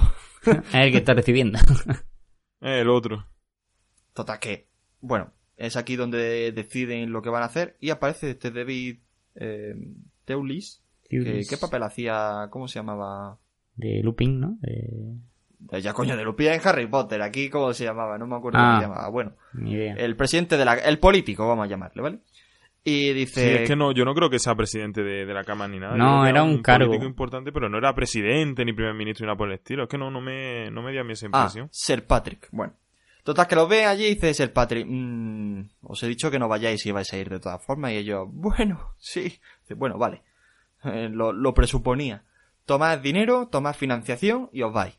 Y dice, Eh, "Mm, Hace el papel de la típica abuela que te da el dinero de contrabando. Te toma. Esto para que, para que te vayas de fiesta. Para que te compre unos pipas. Luego os preguntaré si veis normal esta decisión porque yo no la veo lógica para nada. O sea, Sí. para nada. Yo creo que sí. O sea, ¿para, para qué cojones? Bueno, ya luego lo comentaré cuando llegue el momento. Y bueno, solamente como curiosidad, que en la versión doblada, el primer encuentro que tiene Diana con el árabe este que habla mucho idioma, porque hay que decir que la eh, Amazon hablan mm, todos los idiomas habidos y por haber, pues hablan en, en la versión doblada, hablan en italiano, y en la versión original hablan en español, cosa que me perdí, porque yo la vi doblada. Nosotros también la vimos también. doblada. Mm. Total, que Hmm. deciden, bueno, pues se ponen en marcha, van, a, van hacia el frente y es aquí donde empezamos a ver los primeros indicios de, reales de la guerra, donde Diana, claro, ella sabía la teoría, pero no había visto nunca una guerra y es aquí cuando empieza a ver a los, a los enfermos, a los heridos, a los que han perdido una, a su familia, a los que han perdido miembros y se queda en shock. Y Steve Trevor diciéndole, venga, venga, vamos, que, que tenemos prisa. Y aquí llegamos a la otra gran escena, que es la de las trincheras. Llega a un puesto donde están allí los soldados ingleses o americanos, no sé quién coño está allí, supongo que los ingleses. Y bueno, Diana se encuentra con es que también está puesto un poco así en modo random. Ahí hay una familia belga, hay una mujer belga con su hija. ¡Ay! Que han llegado los alemanes y nos han quitado todo, hemos perdido nuestra familia, no sé qué. Y claro, a ver, la zona de las trincheras era zona de paso. Pero Diana dice, ¿cómo coño no vamos a hacer nada? Y es aquí cuando sale a relucir la Wonder Woman que todos esperábamos, porque sale en mitad de las trincheras dando un salto y liando un pitote allí en mitad del tiroteo que, vamos, se lía parda. ¿A vosotros os gustó este momento o qué? Eh, a mí sí. Yo lo de esta escena a mí me gustó porque es cuando ella como su primera hostia de realidad. Porque ellos siempre le habían pintado la guerra como algo súper honorable, épico, luchas por un de este, que es una cosa limpia, los inocentes no se tocan. Y ella cuando se da cuenta de que la guerra es guerra, que allí nadie es un santo, que no hay, o sea, que una vez ahí abajo no distingue muy bien entre los buenos y los malos, y que allí mm, nadie se mueve, o sea, allí cada uno va a salvarse su propio culo, no van a hacer nada por los demás. Entonces, la escena esa en la que ella salta, dice, oye, esto no puede ser, no puede ser que estéis aquí parados y que este pueblo esté pasando las putas. Y ella va allí, lo rescata y tal. Es una escena bastante pro. O sea, mola porque ves ahí a Wonder Woman, es lo que te he dicho. Ves la escena de ella quitando las balas, abriendo camino para que los otros puedan entrar y hacerse con el pueblo. Y luego la escena del tanque es brutal. O sea, a mí me flipó eso. Es como decir, venga, vale, lo compro. ¿Os gustó el traje? Sí, es una escena... Ah, bueno, di, di, di, di. No, no, no, espérate, ¿qué iba a decir? ¿Qué iba a decir? No, no, que, a ver, aquí creo que es cuando se presenta por primera vez el traje de Wonder Woman. A mí me flipó. Claro, Sí. sí, sí, sí. sí. A ver, que Es- un es traje el momento que- justo cuando subiendo la trinchera. Es un momento, o sea, es un traje que puede caer muy fácilmente en el ridículo. Y a mí me, yo lo vi bastante decente. O sea, me, me moló, vaya, de hecho. Yo, sí, sí, estaba bastante, bastante guapo. No, yo quería decir que es lo que coincido con vosotros, una escena, toda esta escena, una escena de muchísima fuerza, primero sobre todo por lo que tú dices, el, el bofetón de realidad, y segundo por lo que es esa batalla, otro ejemplo de batalla muy, muy, muy bien tirada, plan, junto con la de la playa, esta también es de las mejores, toda la, terminando en la iglesia y tal, y muy chulo, muy, muy chulo también eso, que demuestra que, que una película en la que por lo menos eso se ha puesto bastante cuidado en que las escenas de batalla sean que vamos que se le ha puesto por lo menos un poco de esmero que no se ha hecho al tuntún. No sé si, si me explico y es verdad que aquí otra vez me, me, me choca un poquito demasiado el lomo como por ejemplo decía Sí. decía Marto pues aquí otro de los ejemplos que dice pues hombre hay alguna que te sobra hay otra que está muy bien puesta pero hay otra que te sobra Es que, sinceramente, piensa esta escena sin el slow motion. ¿Tendría la misma fuerza? No, yo no he dicho sin el slow motion, he dicho con menos slow motion. Porque hay momentos que Wonder Woman andando en la trinchera, eso tienes que hacerlo en el slow motion, pero hazlo ese ratito, ese y a lo mejor al final de cargándose la torre de la iglesia y ya está. Y Yo- alguna hostia más, pero no, es que hay mucho rato, ¿eh? Claro. Hay un momento que me parece totalmente prescindible, que es cuando dice, ¿qué vas a hacer, Diana? Y empieza, se da la vuelta, se ve que está haciendo algo, se tira como, de verdad, 10 segundos así, o 5, o 8. Y dice, ¿qué coño está haciendo? Y se está poniendo la diadema y dice, anda, tía, ponte la diadema. O sea, aparece ya con la diadema puesta, o yo qué sé. Mí ese momento... Es lo que yo decía, yo de que el low motion es lo que dice Rueda. En esta escena, por ejemplo, yo entiendo que cuando tú estás saliendo de la trinchera, tú me salgas a velocidad normal de la trinchera, o sea, te evitas, te pongas todo lo que te tengas que poner a velocidad normal, y que cuando te tiras la primera bala, eh, esa parte sí sea en el, en el low motion, o sea, que tú llegues y con la primera bala que esquivas con el brazalete, eso sí pónmelo a cámara lenta, para que tú veas que ella tiene reflejo, que ha visto la bala y que la ha apartado. Y que encima es a prueba de la chiquilla. Tú me pones la primera y ya las demás a velocidad normal. Que si la tienes que ver ella moviéndose rápido, ya le da otro toque de que es, aparte de súper fuerte y tal, que es súper rápida. Entonces ya le quita ese aspecto. Luego, eh, la parte del todo eso, pues estamos en las mismas. Hay dos o tres escenas que está dando hostias. Tú ya las has visto dar hostias antes. Ya no hace falta que me lo ponga a cámara lenta porque, sobre todo porque son hostias normales, no está haciendo acrobacia. Entonces, si ahí me lo pone a cámara lenta, la película gana más en ritmo y las escenas de acción son más redondas. No es otra cosa. Bueno. Quitan, o sea, avanzando ya, o sea, ganan el puesto alemán, y hacen que los soldados ingleses ganen esa mini batalla y tal, y llegan al pueblo belga, de los que venía la, la, la mujer esta, que hemos dicho antes, Y aquel sitio todavía está tomado por alemanes. Ellos, digamos que son el frente de la batalla. Ellos van al frente. Y aquí es cuando tenemos la famosa escena del campanario. Porque eh, digamos que eso es un nido de, francotirador. Y mm, el que va con ellos, el, el escocés, digamos que es el francotirador de su equipo, pero no se atreve a matar a nadie. Tampoco. Digo, entonces, ¿para qué coño sirve? Pero bueno, que es lo que da excusa para que Diana diga, bueno, pues ya me lo cargo yo. Y ellos van avanzando. Bueno, hacen la jugada del escudo, tampoco la vamos a explicar, es que usan el escudo para un escudo para impulsarla y ella se carga un puto campanario, entra allí destruyendo como si fuera yo que sé, Hulk. tío. La catapulta infernal. Sí, sí, sí, o sea, es que es bestial. O sea, y de verdad hay efectos especiales mal hechos, pero este en particular está muy bien. O sea, está... Que dices, madre mía, qué poder destructivo, tío. Sí, sí, sí. A ver, hay cosas que están muy bien hechas, lo que hemos dicho. Y bueno, que ganan ese, también ganan ese pueblo. Y aquí es aquí es cuando viene uno de los grandes pero que no sé, no lo sé, tío. No, no sé si espero o no. Porque a lo mejor vamos con exceso de, de feminismo. A ver, me explico. A ver. Eh, una vez que ganan, ellos por la noche lo están celebrando. Eh, Steve Trevor tiene un momento con ella en plan que le enseña a bailar, que no sé qué, que no sé cuánto, y se van a la habitación.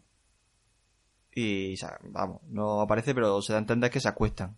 Y se besan, el beso sí se ve, y digo, a ver, ¿era necesario? ¿En qué Porque-? Para mí no.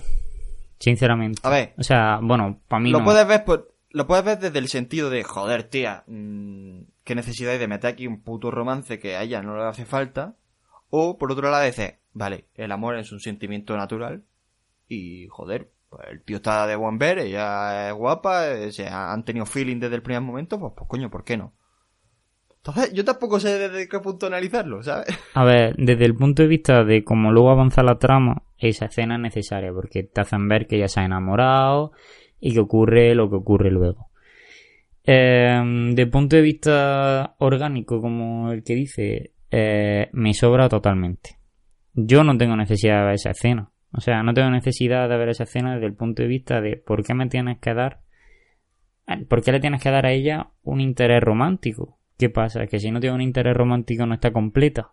No puede estar soltera. Claro, Antonia, pero mm, tampoco Mm. lo entiendes. O sea, a ver, es que es como decir, como es una superheroína, pues ya está, toma por culo, no se necesita nombre. A No, sí, o sea, y lo necesitan y yo entiendo que es necesario. De hecho, tú ves durante toda la trama que Steve Trevor eh, es relativamente necesario. O sea, él, él tiene sus acciones y luego, a fin de cuentas, él es el que salva la función, como si dijésemos. Eh, pero no me hace falta tampoco que le dé un, un interés amoroso. Eh, sobre todo porque es lo de siempre, porque entonces ya estamos cayendo en el mismo tópico de siempre. Como tengo un interés amoroso, es- ese interés amoroso se va a salvar por mí. Que acaba ocurriendo, se sacrifica y eso le da fuerza para terminar la historia. Entonces, yo creo que es un recurso fácil. Que yo es que estoy en contra de meter eso. O sea, si tú tienes una buena historia, no me la jodas metiendo un romance innecesario. Es lo que le pasa al 90% de las series de Antena 3. Buena trama, metes romance, te la cargas. Punto. O sea, entonces yo lo veo ahí. Habrá gente que sí le haya gustado más, que le haya gustado menos. Yo es que no soy partidario de ese tipo de cosas. Yo no soy uno de esos porque es que no, no le pongo ni una coma a lo que dice. Es que totalmente de acuerdo que intenta justificarla con el final, del que luego hablaremos, pero que no, que metida a calzador. O sea, Y claro. a lo mejor un elemento, un- en una película tan feminista, un elemento un poco discordante. Es que ese es el, yo creo que es el fallo. O sea, que sea feminista no significa que no pueda haber un beso. Pero bueno, que avanzan, o sea, ya digamos que nos plantamos casi en el último, en la última parte de la película porque el, objetivo es llegar a, a donde están el Consejo Superior de los, iba a decir nazis, de los alemanes. Porque Steve Trevor, a ver, la motivación de él es que es buena persona y nada más. Porque tampoco se explica muy bien que él quiera meterse en todo ese embrollo. Pero bueno, se ve que hay una cumbre para la firma del armisticio y discutirlo y tal en un castillo. Y ahí es donde se juntan, donde se van a juntar Wonder Woman con Steve Trevor y su equipo con el alemán que no quiere el armisticio y que lo va a dinamitar todo. Y bueno, pues yo creo que mm, destacable, destacable, destacable. aquí poco, ¿no? Digamos que ya nos podemos hasta plantar la escena final porque hay un Sí. desencadenante que es que, eh, aunque, claro, el motivo de la reunión es la firma esta de la paz, pero el malo consigue que se dispare el gas, o sea, las bombas de gas que estaban desarrollando y se cargue el pueblo belga donde han estado previamente. Y Wonder Woman al verlo entra en, estado berserk.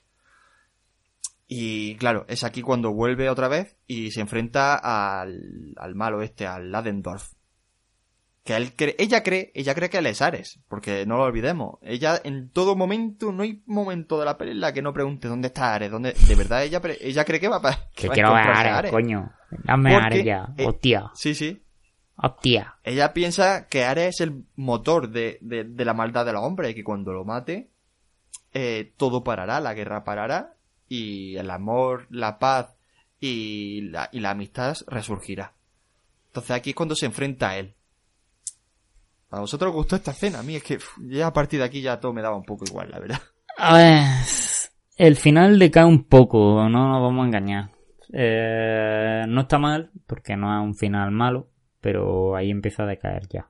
Porque es como el malo tiene que buscar la excusa para que ella diga que sí, es malo, es malo, voy a por él, vamos a matarlo, vamos a matar. Eh, entonces, en ese plan, o sea, no es necesario, pero bueno, lo podía haber orientado de otra manera. Yo no sé cómo, es cierto, no me voy a poner a dar sugerencias, pero creo que se puede haber intentado otra fórmula distinta. No sé, lo mismo la aportación, porque en esa escena, en la cumbre esta que tú dices, aparece también Elena Naya, haciendo como la doctora esta, que a Chris Pine intenta tirarle los tejos para como para sacarle un poco, ¿no? Para que para llevársela al huerto. Y bueno, ahí es la única escena que está ya un poco más eh, o sea, que actúa, que tú le hagas un poquillo más actuación en ese aspecto, pero no sé, se ve, a partir de ahí ya empieza a decaer el ritmo, básicamente. Sí, eh, una parte que sí es un poco prescindible. En plan, toda la parte de del con- el- la parte de contexto histórico que le quieren dar para justificar las tramas de como que no está no está relativamente bien contada, pero bueno, aún así se, se mantiene, es decente, ¿no? Yo quería deciros qué opináis, no sé si lo sabéis, supongo que lo sabréis porque de, de vosotros estáis mucho más enterados que yo, de la moda esta que surgió, ¿lo visteis? La moda de redes sociales. De Que lo comentamos la semana pasada. A ver si te escuchas las noticias de tu propio podcast. ¿Tú te crees que yo era que en oposiciones... Uy, ¿por qué no hacéis referencia al propio podcast, tío? Y así me ahorráis la ver puta vergüenza. Pues eso, que, que sí, que lo mencionamos, lo, lo dijo Marina. Lo mencionó Marina y yo hice mi comentario célebre de que iban a partir la pana en las fiestas con la espada y ya está. Yo no, Ese- esa fue tu Esa aportación. fue mi aportación. yo no sé si Joder, sabes, pues me alegro Rueda- de no haberlo escuchado, ¿sabes? Rueda, mira, te hace una cosa. Pero que no salga de aquí, ¿vale? Aparte de la sección esta que hacemos de analizar Que no salga de aquí, ¿no? Tenemos una sección de noticias, un noticiero, en la que todas las semanas decimos lo que ha pasado durante la semana. Y, y comentamos cosas como esta. Pero tú no se la digas a nadie. Creo que he participado en unos cinco programitas de eso. Está muy interesante. Pues- Aunque el speaker es un poco retarded, ¿no? un poco presuntuoso, ¿no? Rozando el egocentrismo, ¿no? Tenía, Eh. tenía un poco de tara. ¿Podemos, podemos dejar de hablar Un poco como... de paguita. po- ¿Podemos dejar de hablar como Barrio Sésamo mezclado con Joaquín Reyes, por favor? Eh, o sea, Un poco de paguita. Vale. Total, que Marta, que Marta, Marta, sí, Marta sí, que Marta, Marta aquí. Eh, eh, que- coño, que mata a este malo de pacotilla. Además, es que ya digo, es que no tiene sentido ninguno. Le dura dos porque- asaltos. Porque se toma el gas y dices, coño, entra, eh, o va, va a tener como una especie de superpoderes. Nah. Nah, no sirve para nada el gas ese, porque es que no le dura nada. Y Wonder Woman lo vaya. El gas ese lo que le da un poquito de embolia, porque si le veis la frente se le ve, se le llena vena. y ya está, o sea, parece, Lo deja así como abotargado, ¿no? Como- efectivamente, parece que le va a dar una embolia, pero vamos que la otra, eh, que, que digo que Wonder Woman se Parece lo, se lo cepilla en tres Está minutos. como hinchadillo, ¿eh? Está reteniendo líquido. Claro. Eh, Sí, va. Total, que mata a este malo y se queda, empieza a mirar y dice, pero si no, si no ha cambiado nada, si he matado a Ares, ¿qué coño pasa aquí? La guerra sigue. Es que de verdad ya se pensaba que matando a Ares todo iba a parar. Pero es aquí cuando da el último giro argumental y nos damos cuenta de que Ares no era ese malo alemán. sino que era ni más ni menos que Sir Patrick, el político inglés, que aparece allí porque suponemos que Ares se puede teletransportar. Si, puede, si puede desencadenar, desencadenar la guerra mundial, como no va a poder aparecer y desaparecer a su antojo? Pues aparece allí. Y ella ya entiende que él es el auténtico Ares. Y dice, Buah, pues te mato con mi matadioses. Y ni... Como que... Como que... Como que no.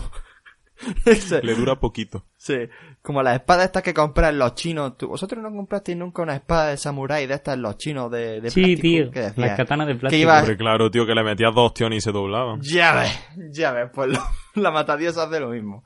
Y ahí cuando le dice, si la matadiosa no es la espada, eres tú. Tú eres el, el, lo único que me puede derrotar. Y bueno, aquí vemos que durante la, la parte de Temicir había un poco de secretismo con, se decía que ella era, que tenía un secreto que no se le podía decir, nosotros no nos enteramos porque lo único que escuchamos son cuchicheos entre la madre y la de Amazonas, pues bueno, aquí nos damos cuenta. Ella es la matadioses, que fue concebida para ello. Y nada, aquí es cuando empieza la auténtica pelea final. La contra el mandanga. último Ahí empieza la el mandanga. final boss.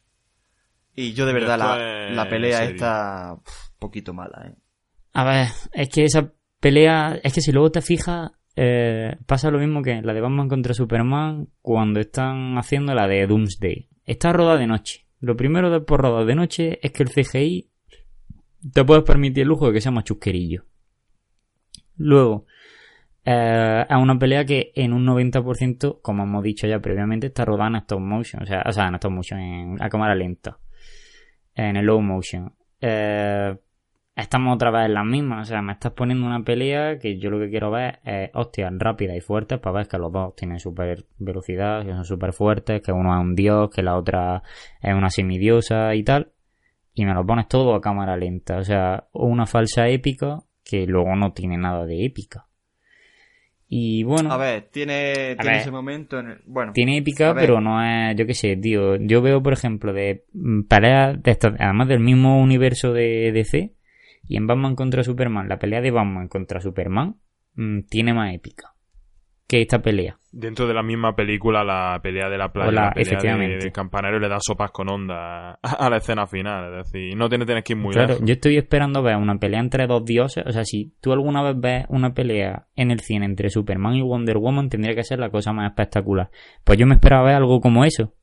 Y no, Claro. no. Y la verdad es que no. Eh, se te viene abajo. ¿Por qué? Pues porque no les saben Demasiado dar- uso, por ejemplo, del, del entorno, no sé, como en plan de... Son dioses, ¿por qué tiene... Es decir, ¿por qué me lanza un barril? No, pero Soy un el- puto es dios, lo que ¿no? estaba hablando, que es por el uso de la técnica, por todo, porque hay directores Claro. que saben hacer una escena épica sin que a lo mejor lo sea, como es Zack Snyder, que ay, lo voy a volver a repetir, Zack Snyder sabe hacer escenas épicas, como en 300, por ejemplo, te hizo una película entera épica que le metía cuando era necesario la escena a cámara lenta cuando no era necesario luchaban normal y eso le daba una de esta de épica, es decir, Dios, eh, estos tíos son la polla con cebolla. totalmente. Y en la de Batman contra Superman pasa lo mismo, en la de Superman, en la del Hombre de Acero, que a mí me parece muy buena película, eh, también lo hace. Y en esta, el exceso le de falta, le falta lenta- Mario Casas, ¿no? ¿No crees que le falta. Mario Casas a Superman? Claro, sí, probablemente. Deberá ser Zod. Eh, pero bueno, Un poquito de Mario Casas. que, que es lo que digo, que en esta el, el exceso de la cámara lenta hace pues eso, que la pelea pues tú la ves y digas, "Uf, a ver, que sí que se están dando fuerte, pero me está aburriendo ya. Dale, dale más fuerte y termina ya. Eh, yo es que le tengo muchas pegas, muchas pegas a esta pelea. Lo primero, la cara, tío. O sea, vamos a ver. Es que, mm, es que vea el profesor Lupin ahí metido. O sea, él es como que pilla el cuerpo de Dios, se pone una armadura ahí como al estilo Sauron, pero se le ve la puta cara. Coño, ponle un, si es un dios, ponlo como un ente. Como Sauron, coño, ponle lo de dentro negro, que parezca que Sí. hay humo o lo que sea, un ente, tío, de verdad. Un- yo qué sé, o- otra solución. O ponle un casco que le tape toda la cara. Pero con el puto bigotito ese que dices, madre mía, chico. El ser un supervillano no está reñido con, Con los bigotitos. con el rancismo, ¿no? No, tío, tío. Con ser el rancius. Y después tienen algunas. Algunas partes. Coge un tanque. y lo tira como si eso fuera una caja de cartón. O sea, la física ahí no, no, no estaba bien. No, pero es lo que te digo, que te están dando, te están pintando gente con super habilidades, con superpoderes, con tal. Pero luego ves la pelea y dices, a ver, una hostia de esta mujer o de ese hombre mm, deja de luto a una familia. Mm, No me puedes poner ahora que se están dando ideas como si se estuvieran haciendo caricias. O sea, yo espero que si se meten una hostia, coño, pues que suene a hueso roto. Que me vea a Lupin volando, como he dicho. Como lo de Batman, la de Batman contra Zod, que le metía una hostia a, Superman a Zod y Zod se iba a tomar por culo. Le metía a Zod una hostia a Superman y Superman a, tomar por culo. Pues coño, házmelo así, tío, no me lo pongas tan... Para algunas cosas muy fuerte y para otras disminuye mucho el ritmo de la pelea. Mm, eso mata, eso mata mucho. Eh, no lo hemos contado, pero paralelamente a esta, peli- a esta pelea, eh, Steve Trevor eh, anda por allí y él se encarga de que eh, de subirse a un avión que lleva un cargamento entero de, de, de bombas de gas, que es lo que va a dinamitar la guerra y va a decantarla a favor de los alemanes. Y, y él se sube para parar ese avión mientras Wonder Woman está peleando con Ares. Y aquí es cuando tenemos la escena, que me parece bestial, a mí me encanta, en la que él sube a ese avión para eh, inmolarse con él y que el gas no llegue a su destino. Y es aquí cuando ella entra pues en estado de furia porque ve que su compañero ha muerto. Super Saiyan aquí 4. cuando- Claro, exactamente. Aquí es cuando dice Wonder Woman, bah, aquí la voy a liar yo. Y derrota a, a Ares. En fin, la peli... A mí de esa parte, ¿sabéis lo que me gusta a mí de esa parte? El juego que hace con con el silencio, en plan, con lo de que él explota una bomba, ella no oye nada, te cuenta la escena y luego te la vuelve a contar otra vez con el sonido. A mí eso me pareció... me Totalmente pareció de Sí, me pareció esa muy escena es muy acertada. A mí lo del avión, Una manera aparte de alternativa de contarlo. a mí lo del avión es que me recordó mucho a, a la del Capitán América, a la primera. Porque es acuerdo, exactamente lo mismo. O sea, el Capi se sube, en vez de para destruir las bombas, se sube con, con cráneo rojo, están los dos peleando, lo mata tal, y se estrellan en el hielo y desaparece. O sea, todos lo dan por muerto, todos lloran su pérdida y se sigue. Se crea Shield y bla bla bla. Y Marvel, como tal. Eh, aquí me resulta algo parecido. Además, aunque el tío muere, eh, en los cómics mm, resucita varias veces además. O sea que en las próximas mm, es probable que lo volvamos a ver. O sea, una vez que yo lo vi en el cine me gustó, pero ahora que he salido, pues mm, que ya he reposado la película, pues me da un poco de sabor amargo. Bueno, eh, os quiero preguntar, o sea, la peli ya está finiquitada, o sea, ya Wonder Woman se convierte en la guardiana del mundo y de los humanos y entiende que los humanos son como son y los quiere o los odia y ya está. A ver, ¿entendéis la puta decisión de, de- del Sir Patrick este de darle el dinero? ¿Para qué coño quiere Sir Patrick que vayan allí? Yo creo que es para forzar el enfrentamiento. O sea, es que no tiene Yo creo que para que Wonder ¿no? Woman se... Para que Wonder Woman yo creo que es parte de su plan de para que Wonder Woman se una a él. Yo lo entendí así. Como que quería ver a los humanos cagarla ahí en... Sí. Primero quería También. mandarla a la guerra, lo primero. Y segundo quería ver cómo los humanos la cagaban fuertemente para que ella se uniera a él. Pero es que Vamos, luego. que estaba todo luego- planeado. Pero luego les llama y dice, no, no aparezcáis por allí. Y digo, entonces, ¿para qué coño les manda? Cuando dices tú, antes de que el- en- antes de la taberna. No, no, no. Antes del, antes del congreso este del armisticio. Le dice que no aparezcan por allí porque lo del armisticio lo que iba a hacer el general era cargarse a todos los altos mandos y asumir el cargo. Y decir, asumo yo el cargo y sigue la guerra. Y por eso quería que ellos no fueran allí, porque si ellos iban, podían reventar la cosa. No, no ya por el mero hecho de un incidente diplomático. Yo lo que lo veo fue como que, mm, que él sabía que no... Igual que él sabía que cuando en la primera reunión que tuvieron todos los gerifaltes, ellos iban a hacer lo que les diera la gana, aquí iba a saber que aunque ellos les dijera que no que no fueran, que ellos iban ahí, es decir, él lo que estaba era haciendo su papel para que nadie descubriera que es Ares. No sé. Yo lo entendí así. A ver, otra pregunta que os lanzo. ¿Vosotros entendéis que Wonder Woman tome partido en la guerra? Eh, a ver, yo lo tengo en cuenta porque no que tome partido, sino que ella ve una situación injusta y como ella es una valedora de la justicia, pues intenta solucionarla. O sea, ella si te das cuenta no lucha más que en esa escena y aparte contra Ares, pero ella va buscando a Ares. O sea, su intención es, si no se hubieran encontrado con la guerra como tal, ella habría ido pero sin parar estás en una trinchera en mitad de un tiroteo y... A ver, que los mismos disparan los de tu bando que los del otro. O sea, a ver, están Sí. matándose entre ellos. Y mata Sí, a los pero es lo que te digo. Pero ella se Porque los posi- alemanes son... eh, Los alemanes son los malos siempre, ¿sabes? Pero que una tía que es tan buena y tan... eh, no sé, que nunca... o sea, es que directamente llega y se posiciona con ellos. Es que- Claro, pero se posiciona ante. O sea, ella está viendo. Hay un ejército que intenta entrar en un pueblo para defenderlo y otro que ya entra en el pueblo a reventarlo. Pues ella se posiciona del que va a entrar a defender al pueblo. Es lo que yo Pero veo. ¿quién te dice a ti que van a defender el puto pueblo? Porque vaya... Es- Pero es que esa yo no, ella, es- ella no lo sabe, pero es la intención en un principio. Rueda, dime. A ver, lo que yo creo que lo que acabáis de lo que acabas de plantear se puede ver de varias maneras. La primera manera de que simplemente Wonder Woman toma parte en la guerra por ese bando por las circunstancias, porque el soldado al que se encontró primero en la playa era era, ameri- era americano, bueno, de los aliados y no era de del eje, mm, ¿sabes? Entonces, pues, ¿por qué va a defender al pueblo? Porque estaba en las trincheras de los británicos, ¿sabes? Que a lo mejor estaba en las trincheras de los de los alemanes y los británicos tenían otro pueblo y tomaba parte en la guerra, ¿sabes? Como, es decir, eso puede entender de la primera manera. De la segunda manera que lo puede entender es que Wonder Woman no toma parte en la guerra. Wonder Woman es Wonder Woman y esto es como si dice lo de... Eso que no, lo, vi- lo viste en la escena esta de Padre Made la de la pistola, ¿esa lo habéis visto? La de las armas matan. Ah, ¿No lo habéis visto? Me suena, pero a lo mejor. Que está la, la hija Hailey diciendo, no es que las armas matan y tal. Y hace ahí la pared dice el padre, el Stan, que es, po- que es del FBI. Vale, vale, vamos a verlo. Tira la, su pistola al mesa y dice, corre armas, mata. corre, mata. Mata a alguien, corre, pégale un tiro a mi hija. Se pone, ves, no, las armas no matan, es la gente la, la que mata. Entonces, si tú entiendes a Wonder Woman como, como algo que se escapa, obviamente, a condiciones políticas y tal, sino que simplemente, si la entiendes así, como un elemento disruptivo, pues simplemente es dirigir ese elemento en una dirección. Bueno, se puede entender de pues- esas dos maneras.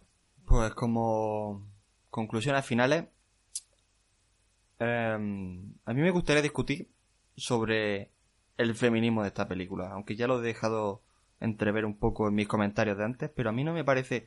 Es una película feminista y no lo es. Y me explico. Es feminista por lo que representa, pero en ningún momento da charla feminista, en ningún momento se le trata como mujer. Hay, sí, hay algún momento en el que dice, oh, una mujer, una mujer, pero tampoco tanto, ¿eh? que podía haber caído muy fácilmente en el, en el elemento ese de es una mujer, tú lo que tienes que hacer es no sé qué, y ella en plan cabreada, pues las mujeres somos más que nadie, o somos iguales, o... Y no, no, no, no, no. Es que es feminista desde el punto de vista de que, eh, sin dar ninguna charla ni ningún meeting, tratan de igual forma a los hombres que a las mujeres.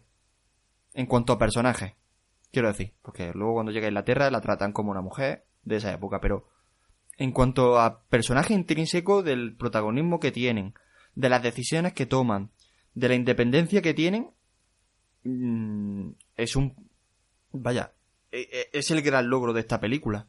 Que, que trata, o sea, es feminista por eso, no por lo que dice la película, sino por cómo está hecha la película.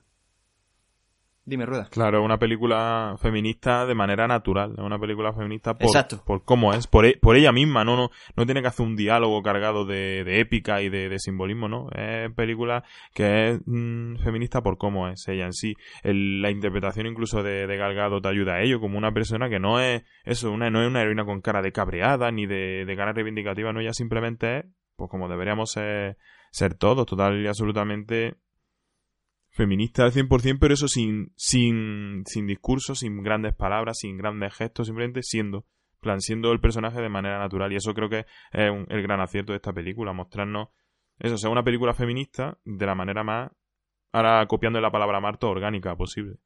Eh, sí, básicamente yo coincido con vosotros y suscribo lo que dice Rueda en concreto. Y es que esta película no se basa en lo que una mujer dice sobre el feminismo, sino lo que hace en consecuencia. O sea, si siempre estamos diciendo, "Ah, es que somos iguales, es que somos iguales, vamos a llegar a un punto, que es lo que ha hecho esta película, de, coño, vamos a dejar de decirlo, vamos a hacerlo. Entonces, eso a mí me parece muy, muy interesante. Y luego otra cosa que para mí como colofón, no me acuerdo quién lo dijo, pero sé que se lo escuchaba a alguien, me parece fue Marina, eh, en otro, en el de la semana pasada de noticias, que dijo, es muy grande que una generación de niñas se crezca ahora con esta imagen. Porque nosotros tenemos como referente masculino de superhéroes, tenemos a Loveno, tenemos al Capitán América, tenemos a Thor, tenemos a Hulk, tenemos a Spider-Man, tenemos a Black Panther ahora que ha aparecido, tenemos a Ant-Man, tenemos al Doctor Extraño, tenemos a 500 millones de personajes. Pero personajes femeninos fuertes no tenía a nadie. Y, y esto es lo que representa. No ya solo de fuerte, sino independiente, eh, que no necesita a un hombre para hacer cosas, que ya sola se vale y puede hacerlo todo. O sea, es que no, o sea, no necesito que me estén reivindicando tampoco nada. La misma película ya lo hace por sí misma. Bueno, yo para terminar querría decir que a la peli no le hace falta la excusa de que como es feminista hay que ir a verla, se mantiene por sí sola perfectamente, es una peli entretenida porque sí, y ya está, no hace falta que vayas porque la superheroína es femenina, porque... Eh, es que eh, es una pelea interna que tengo, o sea, a ver, tiene mucho mérito, pero eh, lo que tampoco puedes hacer es decir, como es una mujer la que sale y por primera vez pasa esto, le voy a perdonar las cosas que no perdonaría a una peli donde fuera un superhéroe. Creo que tampoco quiere conseguir eso. En ese caso estaríamos siendo también injustos y no feministas. O sea, tenemos que tratarla de forma igualitaria. Y si yo la trato de forma igualitaria que con el Capitán América no sé qué, es lo que he dicho antes, para mí está por encima de la media. Y esa es una de las grandes virtudes. Y aparte, y aparte, el gran mérito que tiene, por lo que hemos dicho. Toda película tenemos que criticarla por, es decir, independientemente de, su contexto. Y en este caso yo, por ejemplo, lo he hecho. Para mí esta película, de mis conclusiones, lo dije, una, buena premisa, un, buen planteamiento natural, pero que está empañado por en lo que a, cine puro se refiere, para mí es un, una falla en el sentido del ritmo, que a mí por lo menos que, ya te digo, me, duele. Y hay momentos, por ejemplo, en el momento todo el principio me saca de, de la película, incluso algunas partes de los diálogos que no, que no me han llegado a, con los que no ha llegado a conectar. Otras cosas sí tiene muy excelentes, sobre todo destacando algunas escenas de batalla y en general lo que te digo, aparte de que ser una peli necesaria por, por todo el tema feminista, ya como película, pues eso, ponen un puntito. No le damos el aprobado, le damos un notable bajo, un aceptable, le damos, ¿sabes? En ese sentido, pero como película sin desmarcándola totalmente de su contexto. Yo coincido con vosotros, creo que la película pues, evidentemente está por encima de la media. Eh, no es lo mejor de, de cine superhéroes después del Caballero Oscuro. Yo lo siento mucho. La trilogía de Nolan está muy por encima de lo que vemos hoy en día de superhéroes. Eh, sí que está, yo es lo que he dicho, yo la veo pues un poquito pues, al mismo nivel que el Capi, la primera del Capi, más o menos. De DC, pues casi la primera o la segunda, o sea, se disputan entre ella y eh, el Hombre de Acero. Las dos, la, de lo mejor de ese universo, en cuanto a historia, en cuanto a que una historia cerrada, que te explican bien lo que quieren contar y tal. Y um, eso, ya lo que dice Javi, es una película que merece la pena ver, no ya por el mensaje feminista, sino por la historia, por porque es una película superada, una película de inicio, evidentemente una de inicio siempre es más flujita. Yo tengo fe en lo que vayan a hacer las de después. O sea, yo la segunda parte la espero con ganas porque la segunda parte siempre te permite profundizar un poco más, mejorar, pulir los fallos de la primera, un villano más redondo y lo veo más... O sea, veo que tiene bastante potencial el personaje. Pues yo creo que ya hemos dicho todo. Solamente decir que eh, lo que has dicho Antonio de que una generación de niñas van a crecer. Sí, no, porque esta peli tampoco va a enfocarse público. ¿eh? Eh, yo en mi sala. Vale, ahora diré, ahora diré una cosa. Pero en mi sala había niñas y se aburrían porque obviamente esta no es una, peli para niñas pequeñas, ¿vale? Solamente decirlo porque es una peli de dos horas con más trasfondo de lo que podría ser una peli para niñas.